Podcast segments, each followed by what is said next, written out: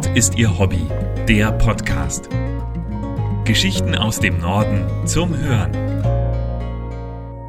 Lokangebot von Hans Pieper. Für Franz Schneider ist in Kühlungsborn ein Kindheitstraum in Erfüllung gegangen. Er fährt die schnellste Schmalspurbahn Deutschlands, Molly, die in Bad Doberan sogar zur Straßenbahn wird. Abfahrbereit steht der Molly im Bahnhof von Kühlungsborn. Leise schnaufend wartet die fast schon freundlich dreinblickende Lok mit ihren großen Scheinwerferaugen auf die nächste Tour. Mit einem geübten Schwung klettert Franz Schneider über eine Leiter an der Seite in den Führerstand. Sein Kollege Peter Nieseler hat dort bereits die Druckanzeige im Blick und lässt über einen Hebel etwas Dampf ab. Es zischt, eine weiße Wolke steigt vor der Lok auf. Schließlich gellt ein Pfiff über den Bahnsteig. Nieseler löst die Bremse und setzt über einen der vielen Hebel den Zug in Bewegung. Sein junger Kollege hat inzwischen die Tür zum Kessel geöffnet und wirft einen prüfenden Blick auf das Feuer. Schnell greift Franz Schneider zu einer Schaufel und legt drei Schippen Kohle nach. Das Feuer im Kessel darf nicht ausgehen, 30 Tage am Stück brennt es durch und muss auch nachts überwacht werden. Dann wird der Kessel gereinigt, erklärt Schneider. Ursprünglich hat der 27-Jährige eine Ausbildung zum Karosseriebauer gemacht und restaurierte Schmalspurbahnen.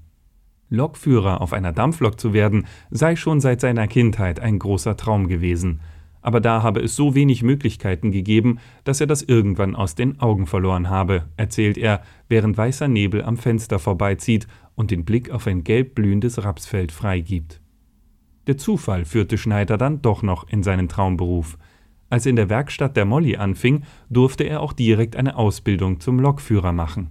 Mit ihm und Peter Nieseler stehen nun zwei Generationen gemeinsam in der 85 Jahre alten Lok, die inzwischen auf 40 km/h beschleunigt hat. Das schnaufende Ungetüm zu fahren erfordert einiges an Fingerspitzengefühl, alle Hebel und Schalter müssen manuell betätigt werden. Hinzu kommen Rangierfahrten und Kupplungen an den Endstationen und das Nachfüllen von Kohle und Wasser an den Stationen. Eine Tonne Kohle verbrennt der Ofen auf 100 Kilometer. In etwa 40 Minuten schafft die 900 mm Schmalspurbahn die rund 15 Kilometer lange Strecke von Kühlungsborn nach Bad Doberan. Und der Zug ist ein echter Hingucker. Ständig bleiben Menschen am Straßenrand stehen und zücken ihre Handys für ein Foto. Ein besonderes Highlight ist der letzte Streckenabschnitt, hier fährt die Bahn mitten in Bad Doberan auf der Straße, direkt neben Autos, Fahrradfahrern und Fußgängern. Einer der anstrengendsten Momente für die beiden Lokführer, die zu zweit darauf achten, dass kein anderer Verkehrsteilnehmer im Weg ist. Dampflokfahren ist Teamarbeit. Auf der Mitte der Strecke in Heiligendamm begegnen die beiden ihren Kollegen in einem zweiten Zug. Insgesamt verfügt die Bäderbahn über drei Loks aus dem Jahr 1932 und einen Nachbau von 2009. Für Sonderfahrten mit aufwendig restaurierten, luxuriösen Salonwagen gibt es zusätzlich noch eine kleinere Version aus 1951. Die Linie ist nicht nur bei Touristen beliebt, sondern wird auch von den Einheimischen als Transportmittel genutzt.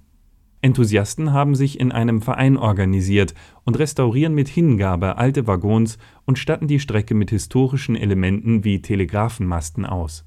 Die erfüllen zwar keinen praktischen Zweck, tragen aber viel zur Optik der Strecke bei.